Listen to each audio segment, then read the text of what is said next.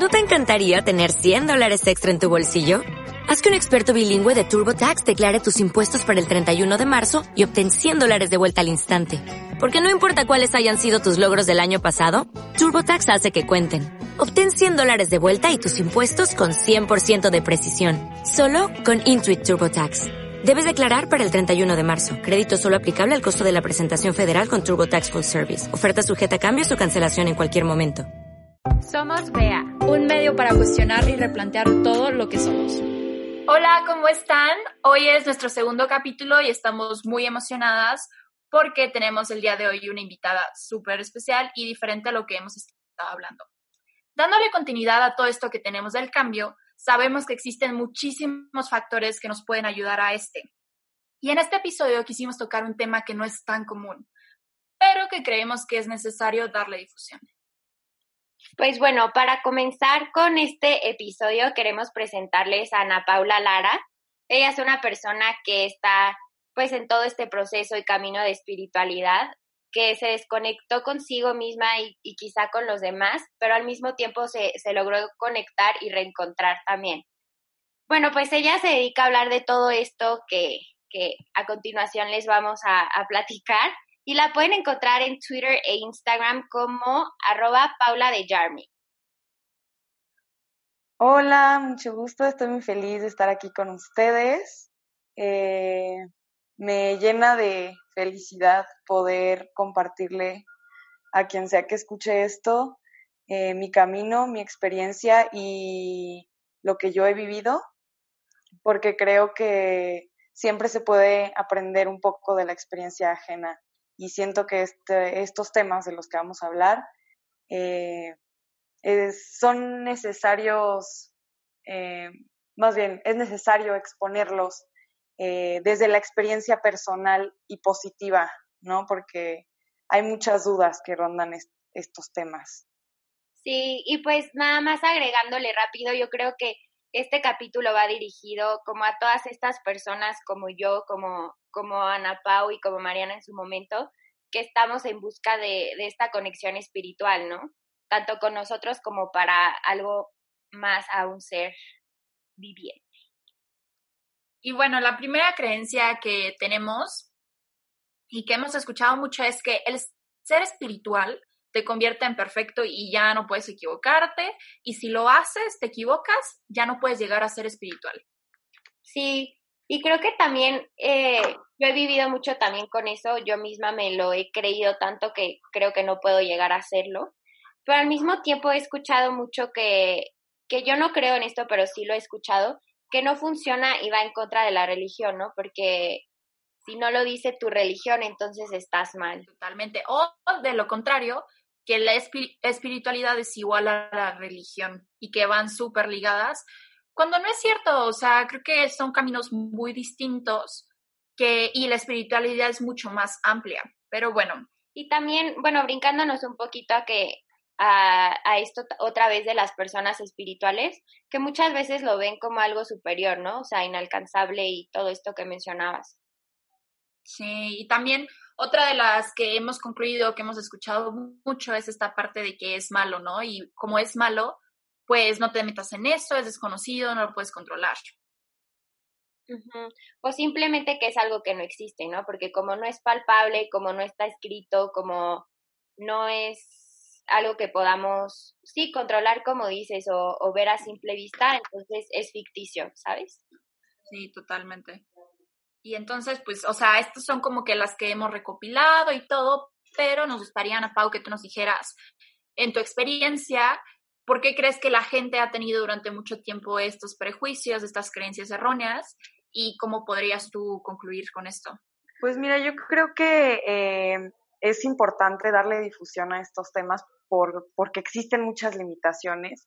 Como mencionaban, desde esta limitación de si te equivocas, eh, no puedes ser una persona espiritual, ¿no? O sea, tienes siempre que tener eh, rectitud y tiene siempre todo que ir eh, como dice el manual, ¿no? Porque realmente la, la, diferencia entre, entre espiritualidad y religión es esa. La religión es el manual, es el camino, es el manual que dejó una persona que ya hizo ese camino. Creo que la principal diferencia entre la religión y la espiritualidad es que la religión es hacia afuera y la espiritualidad es hacia adentro. No son lo mismo y la espiritualidad no es intrínseca a la religión. Sí existe una relación, claro que la existe, y sí, una persona religiosa puede ser sin duda una persona espiritual también, pero también existe gente espiritual que no va de acuerdo a una religión o que no sigue una religión, porque al final de cuentas la religión es este manual que dejó el graduado que ya pasó por la escuela. Y, tú eres este estudiante que puede elegir guiarse por este manual que ya dejó alguien que ascendió, que logró graduarse. O puedes elegir el camino de la espiritualidad también, que es escribir tu propio camino, escribir tu propio manual, eh, eh, elegir qué significado le vas a dar tú o, qué palabras vas a escribir en ese manual. Eso es, esa es la principal diferencia entre la religión y la espiritualidad. Y creo que siempre se ha visto como algo muy malo, eh, o, como algo peligroso, o como algo del diablo, o como algo eh, eh, que ah, te tienes que ir con cuidado porque para empezar dentro de la, de la espiritualidad existen muchísimas posibilidades en donde muchas veces existen eh, situaciones o fenómenos que no podemos explicar y lo que no se puede explicar no se puede manejar, no se puede controlar. Eh, y algo que es incontrolable, algo que es inexplicable y por lo tanto incontrolable, representa siempre una amenaza para quienes quieren dominar, para quienes buscan poder sobre otras personas. Y, lamentablemente muchas veces la religión ha sido utilizada eh, y tergiversada para dominar a la gente y como medio de manipulación masiva. Entonces, eh, obviamente, la religión desde esta posición de eh, manipulador, desde esta, desde esta posición de dominación, nunca va a ver la espiritualidad como un plus, sino lo va a ver como algo negativo, algo que es peligroso y algo que nos puede dañar porque puede interferir con todo esto que está preestablecido y que así tiene que ser porque así lo dice.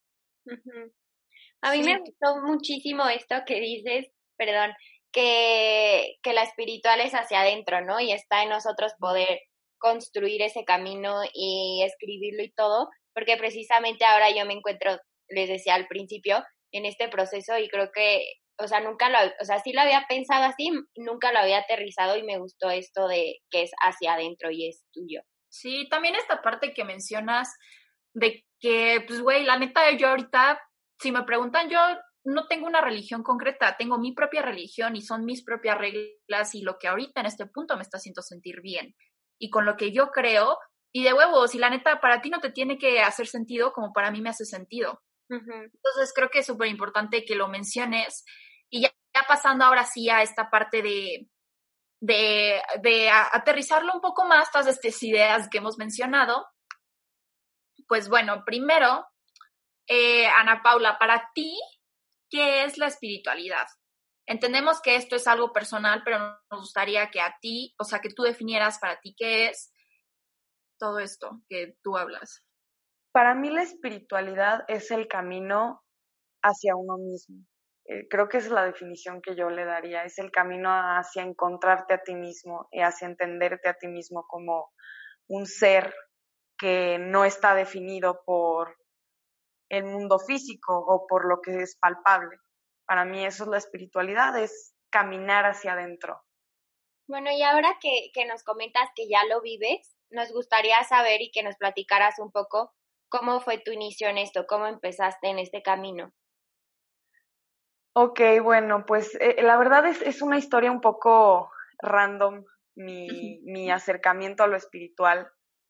Eh, y quiero aclarar desde ahorita que yo no estoy promoviendo el uso de ninguna droga, de ninguna sustancia que altere la conciencia, no estoy promoviendo nada ilegal en este eh, podcast, solamente voy a hablar de mi experiencia personal. Eh, yo solía ser, un, nací bajo el seno de una familia pseudo católica, porque realmente nunca hubo mucha devoción o fanatismo que yo viera en mi familia, ¿no? Yo de niña eh, estuve en una escuela católica de los legionarios de Cristo y yo recuerdo siempre observar y, cuestionarme, bueno, ¿por qué la gente eh, hace todo esto sin sin cuestionarse nada, ¿no? O sea, yo veía cómo iban a, íbamos a misa y nos ponían a rezar a fuerzas antes de, de comer y este la comunión y, yo me acuerdo que yo decía, bueno, yo por qué no puedo comulgar, ¿no? Pues porque no has hecho la primera comunión y, surgían muchas dudas en mí de, bueno, o sea, ¿quién es Dios y por qué es así y por qué es, es este hombre de, egoísta y por qué es eh, vengativo? Y, me empecé a dar cuenta de que realmente el, el, Dios católico que a mí me enseñaron era un Dios que era la clara expresión del ego eh, humano, ¿no? Porque es eso, es el reflejo del ego eh, humano. Y poco a poco yo me fui deslindando de esto porque nunca resonó conmigo, nunca me, nunca me hizo feliz eh, porque yo no elegí esas creencias, a mí me las impusieron, me las impusieron. Entonces, para mí no, no, no era nada grato y poco a poco fui dejándolo ir. Y me, me conformé con el ateísmo y más tarde me di cuenta que realmente el ateísmo es una zona de confort, es un refugio en donde, ok, no hay respuesta a nada, no, o sea, somos un error de la naturaleza o somos este, un eh, cúmulo nada más de elementos y ya, eso es todo. Y, y, me reconfortaba de cierto modo porque entonces no importaba lo que hiciera en mi vida, entonces no importaba si hacía algo bueno, algo malo, total me iba a morir y ese era el fin y ya no había más. Ah, y, lo único que existía era lo que yo podía percibir con mis sentidos, ¿no? Esa era mi idea hasta el momento. Eh, yo viví eh, una adolescencia muy turbulenta, por así decirlo, eh, en donde por el afán de divertirme y de descubrir nuevas emociones, que realmente es algo que no se lo recomiendo a nadie, o sea, es algo que yo creo que fue muy estúpido de mi parte, sin embargo era el camino que yo tenía que seguir para encontrar lo que siempre estuve buscando, pero bueno, en mi, en, mi búsqueda esta de emociones nuevas, sensaciones, me topo yo con eh, las sustancias psicodélicas. Eh, me topo yo con algo que jamás había experimentado en mi vida, eh, con algo que no entendía, con algo que ni siquiera tenía idea cómo funcionaba, no tenía idea que era algo que podía ayudar a expandir mi mente. Yo lo vi a, primera vista cuando llegó a mi vida eh, el psicodélico. yo lo vi como algo, como una oportunidad de divertirme, como algo recreativo. No lo vi jamás como, como una oportunidad de crecer o de expandir mi conciencia. En ese momento de mi vida yo seguía eh, con estas barreras mentales de si existe una verdad absoluta y la verdad absoluta es lo que yo puedo ver y percibir con mis sentidos. Esa era mi verdad hasta el momento. Experimento este, el psicodélico y lo que pasa o lo que pasó después cambió totalmente mi vida. Eh, ocurrió algo que se le llama la muerte del ego o la disolución del ego. Cuando yo experimenté esto, además, ah, además de todas las, eh, ¿cómo decirlo? Todos los efectos eh, psicotrópicos, psicodélicos, de todos los efectos visuales y sensoriales que puede tener eh, una droga psicodélica. O sea, además de experimentar todo eso, que vaya que eso ya te hace cuestionarte realmente si, si lo que ves o percibes con tus sentidos es realidad. O sea, eso ya te, te pone a cuestionarte. Pero cuando pasa esto, cuando pasa la muerte del ego, o sea, llega a mí una revelación de es imposible que el mundo sea solo mi cuerpo, o sea, que, que la realidad sea solo mi cuerpo, o sea, es imposible, porque era una sensación increíble de unión con todo. Y yo experimenté mi cuerpo como una jaula, lo experimenté como si realmente fuera un, un vehículo nada más. O sea, yo en ese momento eh, llegó a mi vida esta expansión de la conciencia de, pues, ¿qué es verdad? ¿Qué no es verdad? Empecé a cuestionarme, ¿no? O sea, eh, eh, para mí el este psicodélico fue como ese punchis que yo necesitaba en mi, en mi cabeza para empezar a cuestionarme y empezar a buscarme, porque realmente lo que viviera esta, esta cuestión de, bueno, entonces, si no soy mi cuerpo, si no soy mis ojos, si no soy mi boca, si no soy mi voz, si no soy lo, si no soy tiempo, si no soy espacio, ¿qué soy, no? O sea, ¿qué, qué soy realmente? Y, y, y pues realmente existo, o sea, empiezan todas estas cuestiones que te hacen estallar y te hacen eh, volverte loco en cierto modo y pues mucha gente se queda ahí, ¿no? En el, bueno, me volví loco y ya, o sea, viví esto y ya, pero yo no, yo no me quedé con esa parte. Y es por eso que yo no promuevo el uso de ningún tipo de droga, porque sí existe la gente a la que no le ayuda en nada, ¿no? O sea, yo necesité de esa experiencia para, para crecer o para eh, experimentar lo que tuve que experimentar para encontrar la espiritualidad, pero no mucha gente lo hace, cada quien tiene un camino diferente. Entonces, eh, yo llego a, este camino a través de, del uso de drogas psicodélicas y eh, nacen en mí muchísimas dudas y empiezo a indagar para responderme estas preguntas porque me doy cuenta de que la ciencia no tiene respuesta para lo que yo quiero contestarme.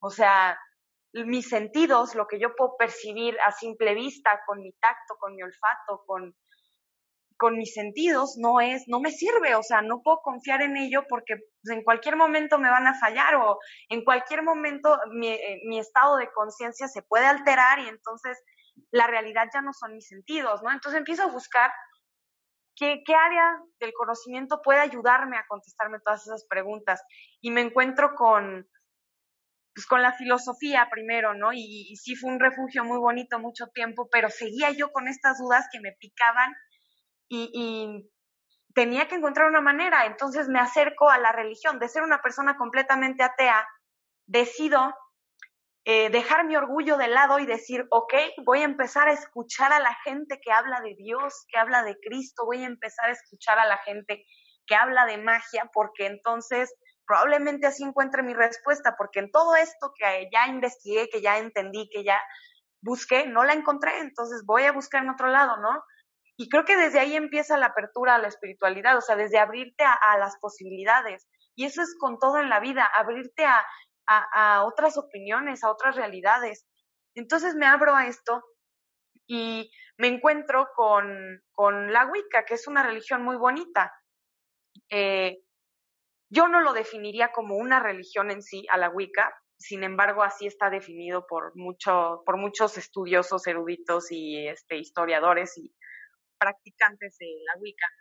Pero yo me encuentro con esta religión eh, gracias a que en mi familia pues siempre ha habido como prácticas acá extrañas, ¿no? Así como, o sea, mi mamá siempre ha sido bien bruja, eh, le ha gustado hacer rituales y eh, hablar de energías y de plantas curativas y cosas de estas que pues para mí siempre fue como, ay no, o sea, eso es, o sea, eso no es real, ¿no? O sea, eso es pura mentira, es pura, este, chaqueta mental que uno se hace para ayudarse a sí mismo a no vivir tan infeliz y probablemente lo sea, pero yo encontré eh, en la Wicca, que, que, llego a la Wicca gracias a, o sea, que ya estaba un poco cerca de ella, llego porque pues me empiezo a cuestionar, bueno, o sea, si, si mi mamá hace todo esto y, y, mis tías hacen esto y tenía yo también una amiga, ¿no? Que hacía ciertas prácticas consideradas paganas o que son eh, propias de la brujería, que en realidad eh, son prácticas wicanas, que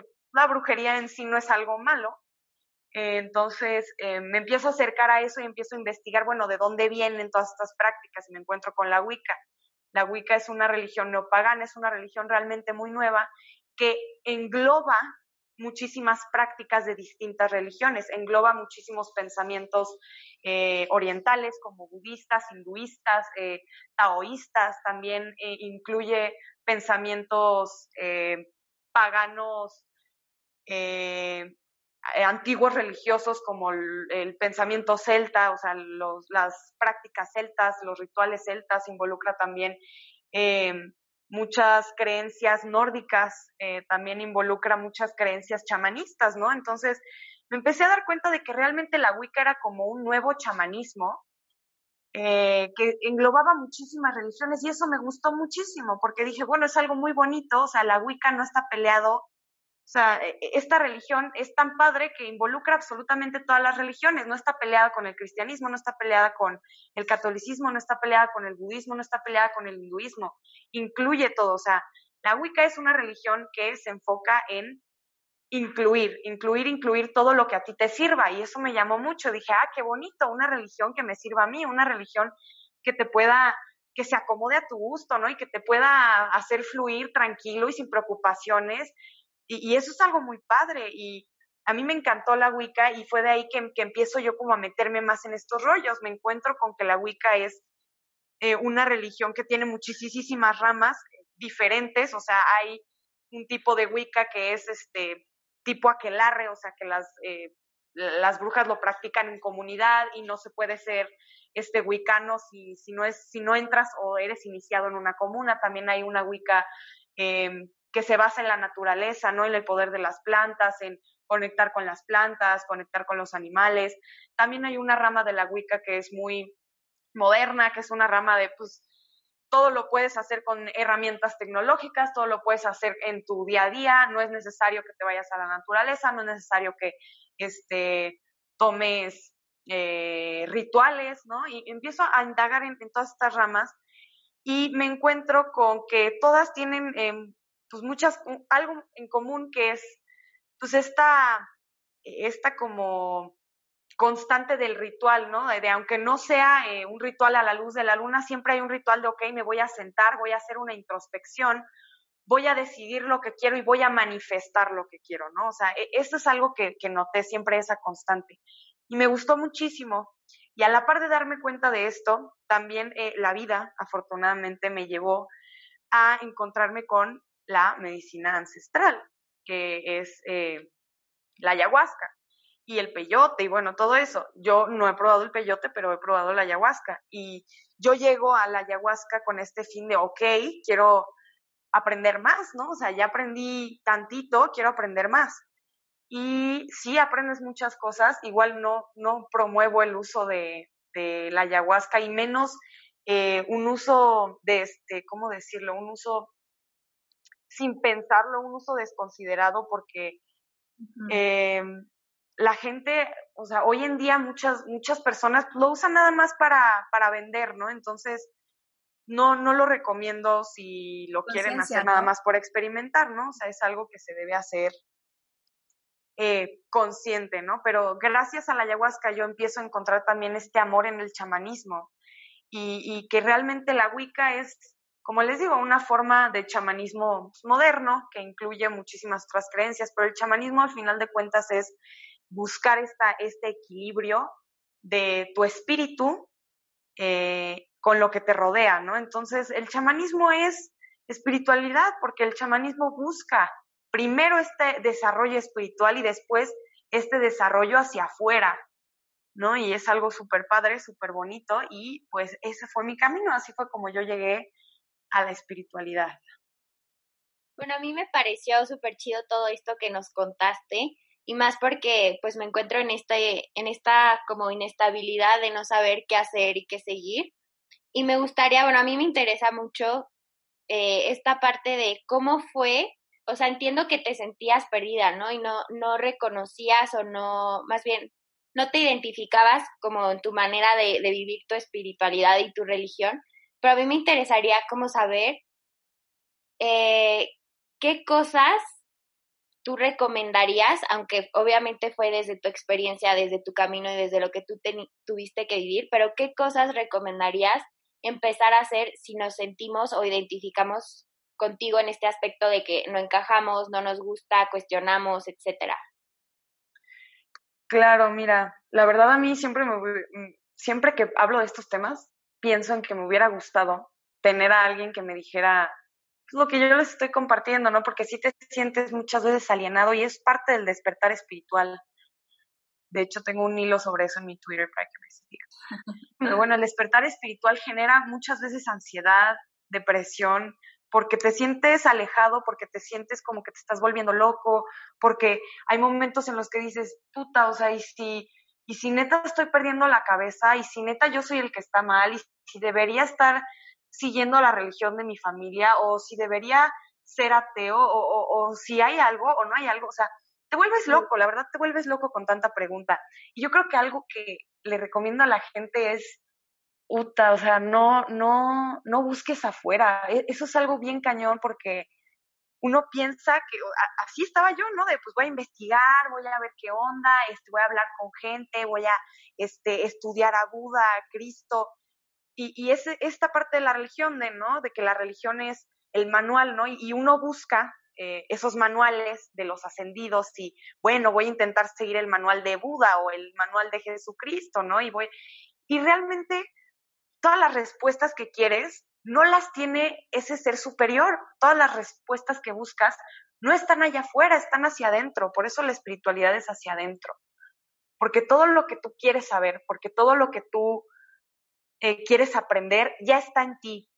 Eso es algo que me gusta mucho del chamanismo, que el chamanismo nos dice, siempre que voy a una sesión de ayahuasca, antes de empezar te dicen, no vienes aquí a aprender, vienes aquí a recordar, porque todo ya lo sabes, todo está dentro de ti.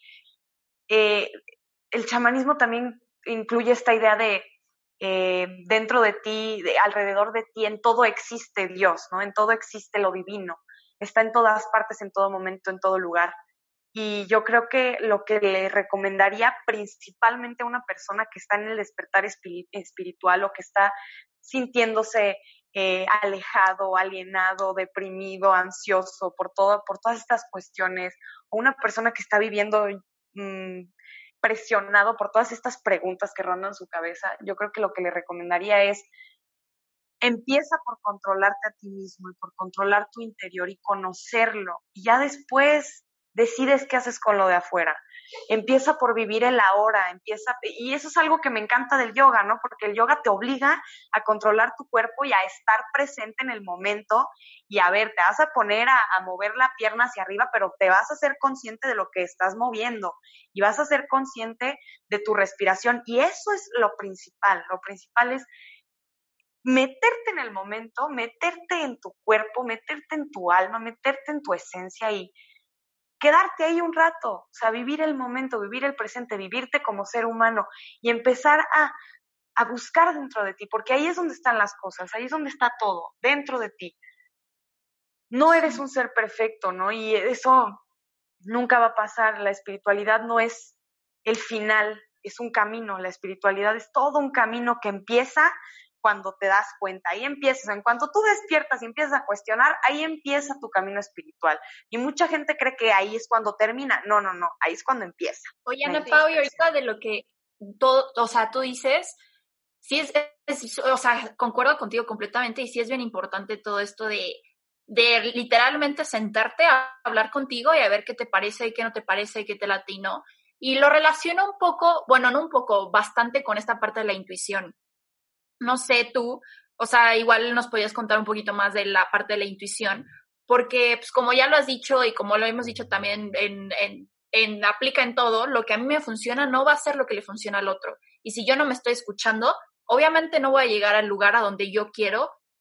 Entonces sí, este, me gustaría como tú esta parte también de, de tu intuición, ¿no? O sea, ¿cuántas veces, qué te pasó cuando la ignorabas? ¿Qué te pasó cuando al fin la atinaste y qué pasó contigo tú ya al tener esta, esta certeza o este como seguridad de, ah, voy por buen camino? Mira, yo veo la intuición como el Pepe Grillo que vive en tu cabeza, que sabe todo de ti, o sea, sabe más de ti que tú mismo.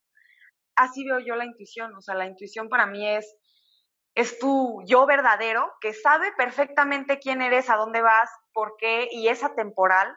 Entonces, eh, te habla, ¿no? Te habla de, de ciertos modos eh, a través de, de, los patrones psicológicos, ¿no? Te habla y te, te muestra, eh, pues, por dónde es el camino. Y muchas veces está esta frustración porque uno vive con su ego, vives tú aferrado tu ego, abrazado tu ego, y tu ego, pues, es el que no, no, o sea, yo no me quiero dar cuenta de que todo lo que he pensado estos 20 años, pues no era la, neta, ¿no? O no era lo que, pues era lo correcto, ¿no? O sea, no, tu ego dice en él, no te vas a dar cuenta. Entonces, pues ahí está tu intuición que te pone trabas en el camino de, pues no te quieres dar cuenta, pues aquí te cierro la puerta, carnal. O no te quieres dar cuenta, pues aquí te va la depre, ¿no? O sea, yo veo la intuición así como, como, como esta, esta parte de ti mismo que tú no ves, pero ahí está para ayudarte, porque sigue siendo parte de ti.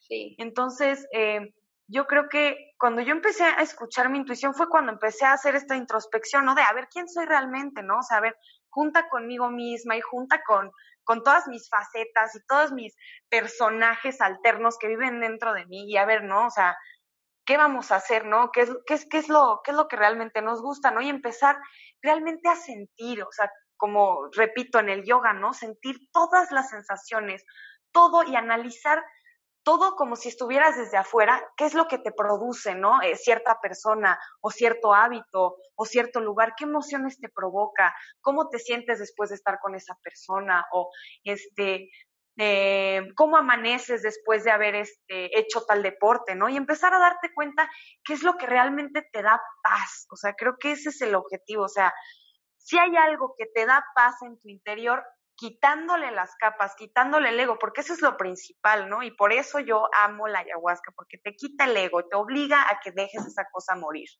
Entonces, si tú tomas decisiones o, basas eh, lo que haces por lo que tu ego siente o por lo que resiente tu ego, no vas a llegar a ningún lado, porque realmente el ego es, es esto, es pues quererse sobreponer, ¿no? Y querer, pues yo soy el más chingón y pues yo esto y pues yo no puedo cambiar de opinión porque entonces sería un pendejo, ¿no? O yo no puedo, este, elegir eh, esta religión porque mi familia es de esta otra religión, ¿no? Entonces, pues no manches, o sea, no, para mí sería una carga emocional muy fuerte tener que lidiar con una familia que pues me va a decir que estoy pendejo o que me va a desheredar por seguir esta creencia, ¿no? Que mi familia está totalmente en contra. Eso, aunque sí muchas veces son decisiones dolorosas y despertar es doloroso.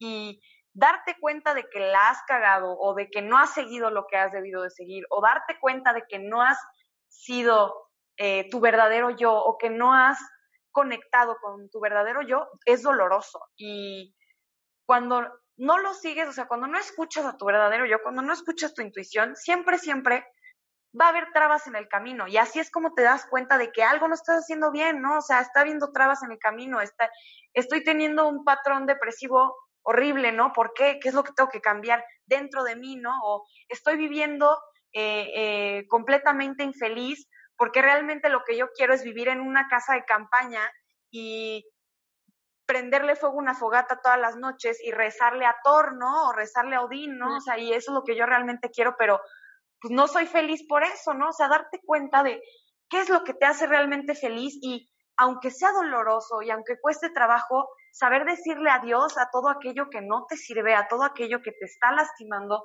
o que te está impidiendo evolucionar. Sí, totalmente. Sí, son, son tantas cosas y se me vienen a la mente muchísimas cosas que preguntarte y que decirte y la neta me encanta toda esta energía con la que tú nos transmites porque es eso, es eso. Tú lo que tú eres dentro también lo estás transmitiendo a las otras personas. Claro. Y se nota luego, luego, cuando alguien está perdido, cuando alguien está buscándose, cuando alguien ya se encontró. Y no es que esté mal, o sea, no es que haya sido mala persona antes, sino simplemente ya eres más consciente de ti mismo, ¿no? Y de, pues finalmente somos seres teniendo una experiencia humana, vamos cambiando, vamos aprendiendo, pero pues sí, totalmente nos encanta y estamos las dos picadísimas escuchándote todo lo que dices. Y estoy segura que también todos los que nos van a escuchar y las personas a que les llegue este podcast, también les va a resonar muchas cosas. Es un camino que pues, finalmente todos tenemos o todos buscamos el mismo fin, trascender, evolucionar. Y eso es lo que, a lo que venimos realmente, ¿no? O sea, por eso la espiritualidad no es una cuestión de creer o no creer en algo, sino es una cuestión de, pues, de encontrarte a ti mismo, de creer en ti mismo, porque es aceptar que tú eres responsable de tus acciones, tú eres responsable de tus condiciones, tú has creado tus propias condiciones, tú has creado eh, todo bajo lo que vives. Tú has creado las situaciones, tú has creado tus problemas. ¿Por qué? Porque es una búsqueda de ti mismo, por ti mismo, para superarte y aprender de ti y entender y ponerle nombre al mundo, a la vida, lo que tú quieras, ponerle el nombre que tú quieras, pero finalmente el fin es el mismo, encontrar armonía y encontrar paz y poder vivir todos felices, tranquilos, ¿no? Ese es el objetivo y ese debería ser el objetivo de todas las religiones.